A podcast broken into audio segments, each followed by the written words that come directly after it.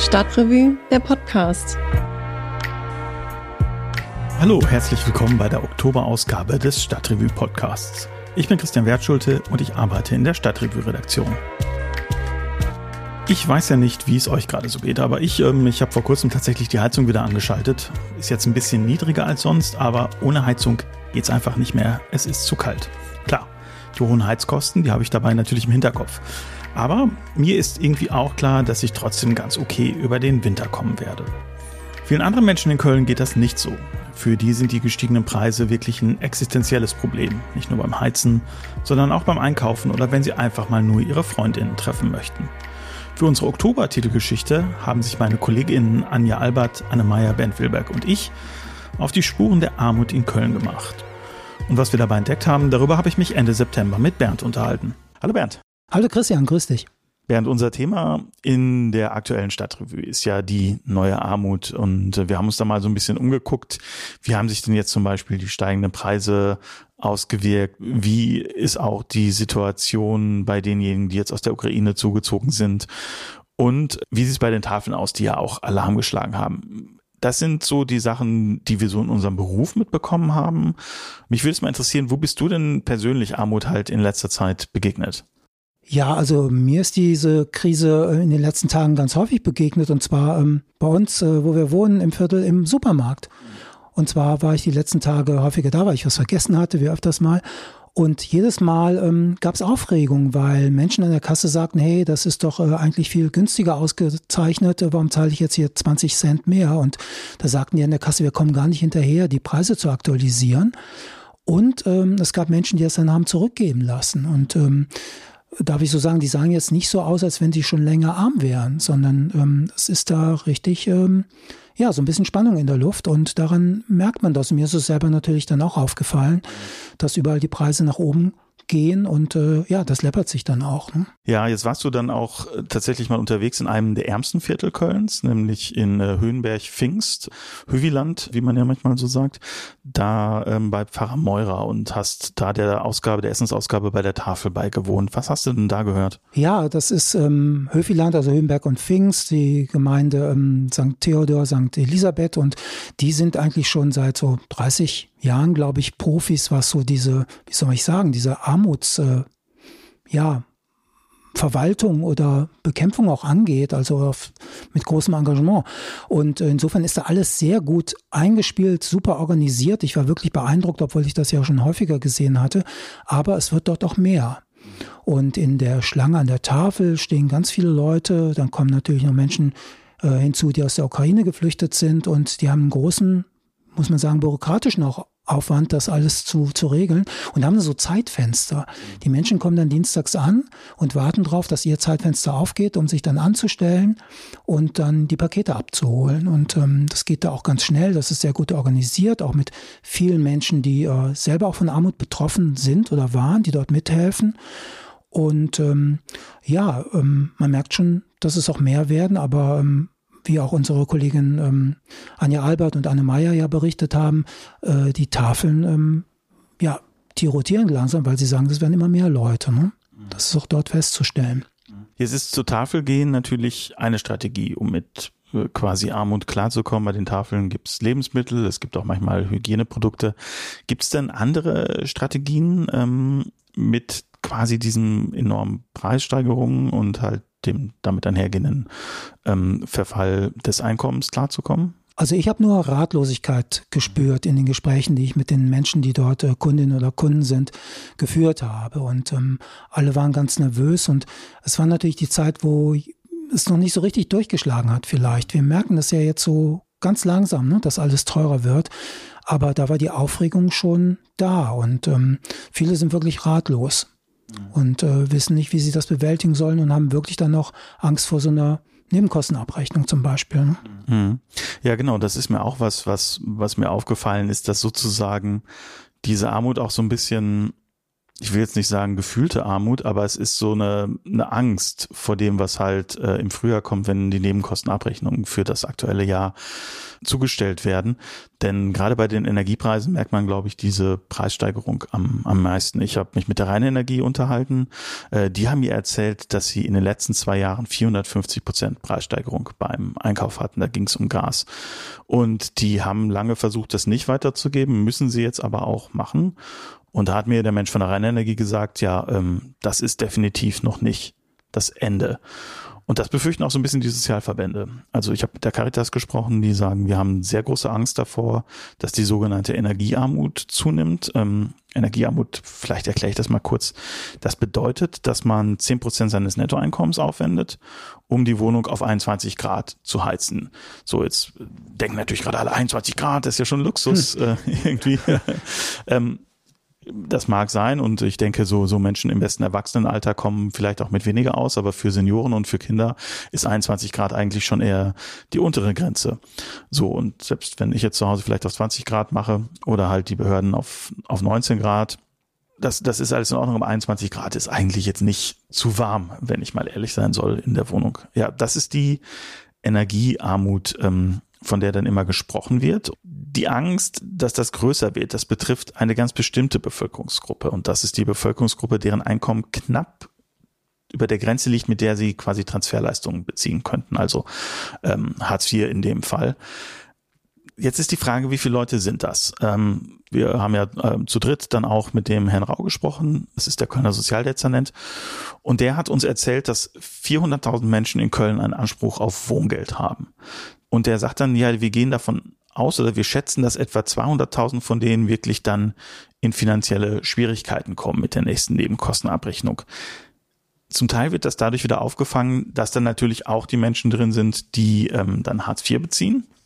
Deswegen kann er nicht genau sagen, wie viele es sind. Er sagt, er geht aber davon aus, dass es eine sechsstellige Zahl sein wird, die halt äh, in dieser Gruppe ist.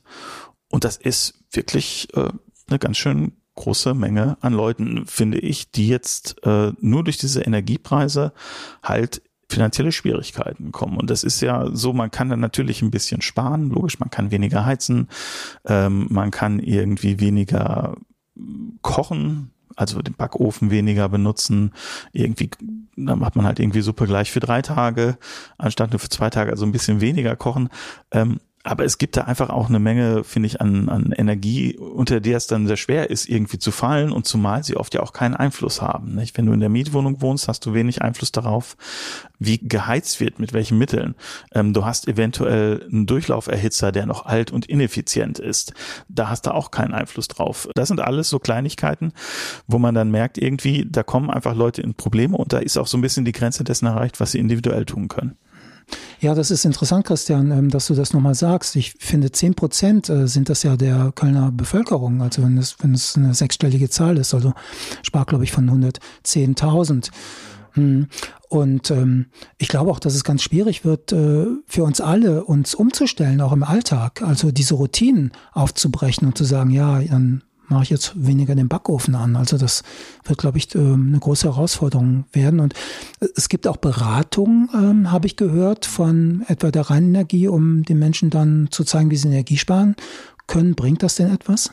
Ja, das bringt auf jeden Fall was. Ähm, es gibt gibt so ein gemeinsames Projekt äh, von der Rheinenergie, der Caritas und ich glaube, die Stadt Köln steckt ja im Moment auch noch drin, den sogenannten Stromsparcheck. Und das hilft schon auch, ne? Die, äh, also da kommt wirklich dann Energieberater und die erklären, was man da machen kann. Ähm, äh, oft sind es dann aber Sachen, die jetzt auch erstmal nicht unmittelbar beeinflusst werden können. Also einer der größten Stromfresser ähm, im Haushalt ist einfach der Kühlschrank. Der Kühlschrank kostet Geld. Wenn die Leute Transferempfänger äh, sind, dann äh, kannst du dir vorstellen, ist vielleicht auch nicht das Geld da, den jetzt mal einfach so auszutauschen. Also das stößt dann auch an Grenzen. Ähm, es ist auch so, dieses Projekt wird auslaufen. Ende nächsten März, weil sich sowohl die Stadt als auch die Rheinenergie da rausziehen ähm, und mh, hm, da so ein bisschen was umschichten. Also es sind jetzt 500.000 Euro aus dem Haushalt der Stadt Köln ähm, für Projekte zum Thema Energiesparen und damit natürlich auch so ein bisschen der Bekämpfung von Energiearmut, damit du weniger Geld ähm, aufwendest, sind die jetzt angeschoben worden. Ähm, das ist aber erstmal eine offene Ausschreibung und da kann sich die Caritas dann auch mit ihrem Energiesparcheck drauf bewerben. Das soll aber auch für viele andere äh, Initiativen gelten, die dann auch nochmal einen anderen Kreis erreichen. Wir haben das die Grünen erzählt, die haben das so ein bisschen angeschoben, die sagen, wir müssen zum Beispiel auch dringend Alternativen haben, wo wir jetzt nicht so, ähm, sage ich jetzt mal, die christlich-konfessionell gebundene ähm, Bevölkerung erreichen, wie das bei der Caritas oder halt der Diakonie der Fall wäre, sondern auch zum Beispiel die muslimisch geprägte Bevölkerung. Da gibt es wohl auch einige Initiativen ähm, in Ehrenfeld oder auch in Mülheim, über die man da gut halt die Bevölkerungsteile ansprechen könnte. Dann gibt es natürlich noch andere Maßnahmen, die kommen. Ähm, wir haben das jetzt ja auch mitgekriegt. Ähm, vieles läuft dann ja über diese quasi drei Ebenen, ähm, also Bund, Land und Kommune, in diesem Fall die Stadt Köln. Es ist klar, es wird eine Wohngeldreform kommen, wo dann auch die Heizkosten mit einfließen. Da wissen wir nicht, wie hoch wird das ausfallen? Wir wissen nicht, wer wird das genau bekommen? Wie ist der Bezugskreis? Wann kommt die überhaupt? Und dann wissen wir auch nicht, wie lange wird das in Köln dauern. Es wurde mir jetzt eine Geschichte immer erzählt und die ähm, hat mir auch die Person dann bestätigt, äh, nämlich von der Karina äh, Syndikus, der Ratsfrau. Ähm, die hat nämlich, äh, äh, als dann die Corona-Zeit so schlimm war, die ist nämlich Künstlerin, hat sie auch versucht, Wohngeld zu beantragen und dann hatte sie gehört, hat sie nach einem Jahr nichts gehört und hat dann den Antrag zurückbekommen, sagte, hat noch was gefehlt und dann hat sie es irgendwie aufgegeben, weil dann auch die Problemlage vorbei war. Es ist wohl schon so, das hat das Sozialdezernat dann auch zugegeben, es dauert lange, Wohngeld zu bekommen. Und die sagen, die haben das dann positiv formuliert, haben gesagt, ja, wir würden uns sehr darüber freuen, wenn der Bund uns da Unterstützung geben würde. Aber das heißt ja auch, ähm, es gibt eine Notlage letztlich. Dann ist da in diesem Entlastungspaket, was diesen Monat vorgestellt wurde, auch ein Stromdeckel drin. Da wissen wir nicht, wie hoch ist der, was betrifft das? Es gibt da auch verschiedene Vorschläge. Also es, es zirkulieren immer so Vorschläge. Es ist so, in Belgien gibt es zum Beispiel 1500 Kilowattstunden quasi für lau. Ähm, hier wird es wahrscheinlich so aussehen, dass es einen reduzierten Strompreis gibt. Aber wir wissen auch nicht, wie hoch ist der Bedarf, wer bekommt den. Bekommen den auch Leute, die eigentlich das nicht bräuchten? Das ist ja auch nochmal so eine Frage. Wir wissen ja auch, dass Menschen mit hohem Einkommen wesentlich mehr Strom verbrauchen und auch mehr Emissionen haben. Um jetzt mal noch so den Ökoaspekt dieser ganzen Geschichte einzuführen. Ähm, das ist dann irgendwie äh, immer die Frage der Lenkungswirkung, äh, wie man so sagt im, im Politikjargon. ne? ähm, auch da ist ein Problem. Da kann einen auch die Stadt nicht sagen, einfach weil, als wir mit denen gesprochen haben, jetzt in den letzten Wochen einfach die Verordnungen vom Bund noch nicht fertig waren. Die wissen also auch nichts. Dann gibt es die Diskussion über Gassperren und Stromsperren. Das wird ähm, sehr stark gefordert, vor allem von der Partei Die Linke, ähm, dass man das nicht macht. Es ist aber unwahrscheinlich, dass das kommen wird. Und ähm, da haben mir sowohl das Sozialdezernat als auch die Rheinenergie gesagt, ähm, wir brauchen diese Gassperren und diese Stromsperren als Sanktionsmittel, weil es nämlich schon auch Leute gibt, die das ausnutzen, die ihre Rechnungen nicht bezahlen, die eine falsche Anschrift angeben, äh, falsche Daten angeben und dann trotzdem Strom bekommen. Das sind wohl sehr wenige. Aber das, darauf wollen die halt nicht verzichten, haben aber gleichzeitig immer beteuert, wenn sich die Menschen bei uns melden, dann finden wir Wege. Wir, man kann Stunden, man kann irgendwie Ratenzahlung vereinbaren, man kann irgendwie gucken, dass man das aufschiebt und jetzt macht die reine Energie ja auch einen Hilfsfonds von einer Million Euro. Der gilt allerdings natürlich nur für ihre Kunden. Ähm, und da kann man dann maximal 500 Euro pro Person Zuschuss bekommen, muss allerdings sein Einkommen offenlegen. Also muss man sich dann auch so ein bisschen nackig machen, so wie man das eigentlich nur beim Jobcenter oder halt gegenüber dem Finanzamt machen muss. Ist so ein bisschen schwierig datenschutztechnisch, würde ich sagen. Es gibt natürlich auch Stimmen, die sagen, dass die Stadt sehr viel mehr tun könnte. Wir haben auch mit dem ähm, Politikwissenschaftler Christoph Butterweger, der aus Köln kommt und wirklich ein Armutsexperte ist, gesprochen. Der sagt zum Beispiel, die KVB müsste dringend jetzt günstige Sozialtarife einführen und zwar so in der Kontinu Kontinuität des 9-Euro-Tickets. Ähm, denn das ist ja auch was, was wir gehört haben. Die Heike Töver ist das, die ähm, engagiert sich bei der Initiative Ich bin armutsbetroffen. Die hat zum Beispiel gesagt, dass dieses 9-Euro-Ticket wahnsinnig viel dazu getan hat, ihr Sozialleben zu beleben, einfach weil sie sich das leisten konnte Leute, wirklich auch mal viele Leute zu besuchen, die jetzt nicht in Köln sind. Sie sagt, sie fährt sonst ansonsten immer mit dem Fahrrad. Jetzt konnte sie dann auch mal Leute, die in Düsseldorf wohnen oder die in Bonn wohnen, besuchen, während die sonst natürlich immer zu ihr kommen müssen. Und das ist natürlich auch so ein, so ein Punkt, den man auch oft vergisst. Ne? Irgendwie, dass das so ein intensives Teilhabe an der Gesellschaft. Ähm, und Armut ist ja nicht nur, ich, ich bin hungrig, ich muss irgendwie Socken mit Löchern auftragen. Äh, meine Schuhe sind durchgelaufen, ich kann mir keine neuen kaufen. Meine Wohnung ist kalt, sondern man ist ja auch oft so, dass man nicht teilnehmen kann. Und da ist natürlich äh, sowas natürlich echt wichtig. Ja, das ist interessant auch. Ähm, das äh, habe ich auch wieder im Gespräch mit Pfarrer Maurer in Höfi, also Höhenberg und Pfingst erfahren. Er sagt, äh, diese materielle Armut ist ja eine Sache und die ist schrecklich, aber es gibt auch einfach die soziale Isolation und ähm, die macht Menschen auch krank und ähm, sie versuchen das dort aufzufangen mit ähm, vielen Aktionen und äh, die Menschen werden eingebunden und so. Das geht, glaube ich, auch wirklich sehr gut. Das ist ja auch bewährt. Ähm, aber ähm, ich habe auch mit den Leuten gesprochen, die dann an der Tafel standen und die sagen, ja, das ist äh, schon schwierig, man darf sich nicht vereinzeln lassen.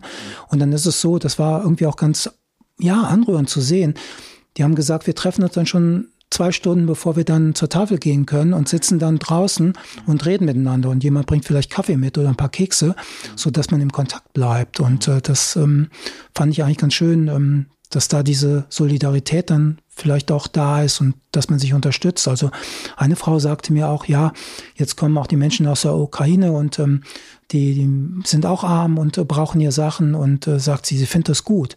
Man muss sich äh, gegenseitig helfen. Und ähm, das ist natürlich ein schönes Zeichen und das ist ja auch ja so leicht gesagt, aber für die Frau war das natürlich auch noch ein bisschen mehr, weil sie auch Sorge haben könnte, dass ihr nachher was fehlt. Und mhm. das fand ich ein ganz gutes Zeichen. Aber auf der anderen Seite gibt es natürlich auch die Menschen, die jetzt sehr erbost sind und äh, protestieren. Und äh, die Rechten machen sich das auch zunutze. Und ähm, das hat uns äh, Harald Rau, der Sozialdezernent, ja auch gesagt. Er hat Sorge, dass die Spaltung in der Stadt voranschreiten würde und dass es auch zu, ähm, ja, zu, zu Krawall irgendwie kommen kann. Und du warst jetzt auch auf Demos. Kannst du noch mal was dazu sagen? Ja, genau. Ich war auf einer Demo tatsächlich nur, nicht, nicht auf Demos. Ähm und zwar war das eine Demo na, von einem, man kann sich anders sagen, das war ein rechtsextremes Bündnis ähm, am Roncalli-Platz. Ähm, aufgerufen, ich glaube auch angemeldet, hat die Markus Beisig, den kennen wir von Pro NRW, ähm, also wirklich ein, ein rechtsextremer Bewegungsunternehmer, also jemand, dessen ähm, nicht nur politische, sondern auch finanzielle Existenz sehr stark äh, davon abhängt, dass er aktiv ist ähm, in bestimmten politischen Zusammenhängen. So, der ist Anwalt, der boxt Neonazis raus und so weiter und so fort. Der hatte dazu aufgerufen. Das war offiziell, war das eine Antikriegsdemo, aber es kamen dann natürlich die üblichen Forderungen, irgendwie Nord Stream 2 öffnen und die hatten auch so ein großes Banner, ähm, wir zahlen nicht für euch oder sowas stand da drauf am Anfang, wo es also vollkommen klar war, hier geht's quasi um die Armut. Aber es, es, du hast dir diese Reden angehört und es ging dann der übliche Quatsch, die Mainstream-Presse. Da kamen irgendwie antisemitische Codes von den Menschen an der Ostküste, von so einem bekannten Münchner Neonazi, der auch schon verurteilt ist. Ich glaube, das hat imposante Bilder produziert, wie das ja immer ist vor so Sachen am Roncalli-Platz. Die Taktik ist ja immer, du präsentierst dich im Zentrum von Köln vor dem Dom und suggerierst damit, wir sind irgendwie da. Es war aber auch so, da waren jetzt nicht viele Leute. Also die Polizei hat gesagt 400, äh, die Veranstalter sagen 2000. So, jetzt wissen wir, Faustregel ist immer auf der Hälfte. Ich würde aber sagen, es waren so zwischen 4 und 600. Also es waren wirklich nicht wahnsinnig viele. Also noch kein Grund, sich Sorgen zu machen. Also ich finde nicht, vor allem, weil es halt ähm, eigentlich kein neues Milieu war. Also es war so das bekannte Pro-Milieu, es war das Querdenken-Milieu und da war halt noch eine sehr große Gruppe von Putin-Fans, oft auch mit, glaube ich, mit, mit ähm, russischem Background oder russisch, russlandstämmigem Background. Aber auch zum Beispiel russlandstämmige Putin-Gegner, die haben sich dann so auf, auf Russisch halt äh, Wortduelle auch ähm, geliefert, die dann auch am Rande auftauchten. Ähm, von daher sehe ich das da noch nicht, dass diese Strategie verfängt. Denn ähm, das, was du schilderst, irgendwie die Leute helfen sich und da so eine Alltagssolidarität da, die ist, glaube ich, schon auch sehr ausgeprägt, ähm, wo du auch einfach deinen Mitmenschen mit einer gewissen Empathie begegnest. Es ist aber so, ähm, es gibt trotzdem ja so eine Lücke ähm, und, und so ein bisschen Wut ist vielleicht ja auch nicht unberechtigt, äh, wenn du dir jetzt das politische Gehampel um die Übergewinnsteuer, die in Deutschland nicht so heißen darf, ähm, oder auch um die Gasumlage ähm, anguckst, ähm, kann ich schon verstehen, dass da auch Leute Frust empfinden, während gleichzeitig sozusagen halt die, die Energiekonzerne ja doch eigentlich ganz gute äh, Bilanzen machen, während wir auch wissen, dass mit Strom gerade sehr stark spekuliert wird. Ähm, das sind ja alles Sachen, wo man sozusagen auch wirklich dann makropolitisch eingreifen könnte in der Regulation. Da muss man dann aber auch wirklich gegen protestieren, äh, weil da hilft ja die Alltagssolidarität nicht mehr. Also die ist wichtig und es ist gut, aber irgendwie muss so politische Willensbekundungen ja auch machen können. Und das ist, glaube ich, jetzt die Frage, wie das passieren wird. Es gab jetzt, glaube ich, vor zwei Wochen ähm, so ein kleines Treffen in Ostheim. Da ist äh, ein ein Straßenmusiker bei einer Zwangsräumung ähm, von der Polizei erschossen worden. Daraufhin hat sich da eine kleine Gruppe gegründet, die gesagt hat, so, das geht nicht, wir müssen jetzt diesen Frust äh, über Zwangsräumungen, die natürlich auch drohen, wenn du deine Nebenkosten nicht bezahlst wegen der hohen Energiepreise, äh, das müssen wir jetzt organisieren. Es gibt im Umfeld der Partei Die Linke ähm, das Bündnis Genug ist Genug, das wird so vom deutschen äh, Jacobin-Magazin mit angestoßen. Die machen jetzt ein paar Tage, nachdem wir das hier aufnehmen, eine erste Demo. Und ähm, dann ist es auch so, dass das Bündnis Köln stellt sich quer. Da sind, ähm, glaube ich, die Sozialträger drin, also die Caritas. Ähm, da sind auch Parteien, Parteipolitiker drin von SPD, den Grünen und ähm, der Linkspartei. Das weiß ich, meine von der CDU wäre auch immer drin. Und die Gewerkschaften sind da drin. Die machen jetzt auch eine Demonstration ähm, oder wollen da jetzt äh, sozusagen sich sich für den Zusammenhalt und gegen die ähm, Energiearmut stemmen. Und das ist so ein bisschen interessant, denn natürlich äh, sind das auch politische Fragen. Da gibt's auch Konflikte, die kann man auch nicht übertünchen ähm, und da ist, äh, ist es wichtig, sich im Alltag zu helfen, aber es ist natürlich auch wichtig, ähm, da gewissen Druck politischen auszuüben und ähm, es ist auch gut, dass es diese Proteste gibt, denn Leute, die vielleicht in ihrer erstmal instinktiv empfundenen Wut ähm, dahin gehen, dass die auch auf ein Protestmilieu treffen, in dem ähm, etwas mehr politische Analyse vorherrscht, als jetzt äh, bei Markus Beisicht und seinen Konsorten. Sag mal, was glaubst du denn, wie sich das noch entwickeln wird hier in Köln? Ähm, denkst du, da, da wird jetzt irgendwie noch mehr kommen von der Politik? Du kannst das ja, also kannst es ja wirklich gut einschätzen. Oder äh, fängt jetzt so ein bisschen auch dieses politische Taktieren an? Wer bezahlt's eigentlich? Das, was wir gerade schon zwischen Bund und Ländern zum Beispiel sehen. Ja, ich glaube, das ist der Punkt, dieses Taktieren, wie du es beschreibst, das geht jetzt los. Und ähm, ich glaube aber auch, wir sind gerade erst am Anfang dieser Krise und das äh, schreiben wir auch. Und ich denke zu Recht, denn wir merken es jetzt gerade, dass alles teurer wird.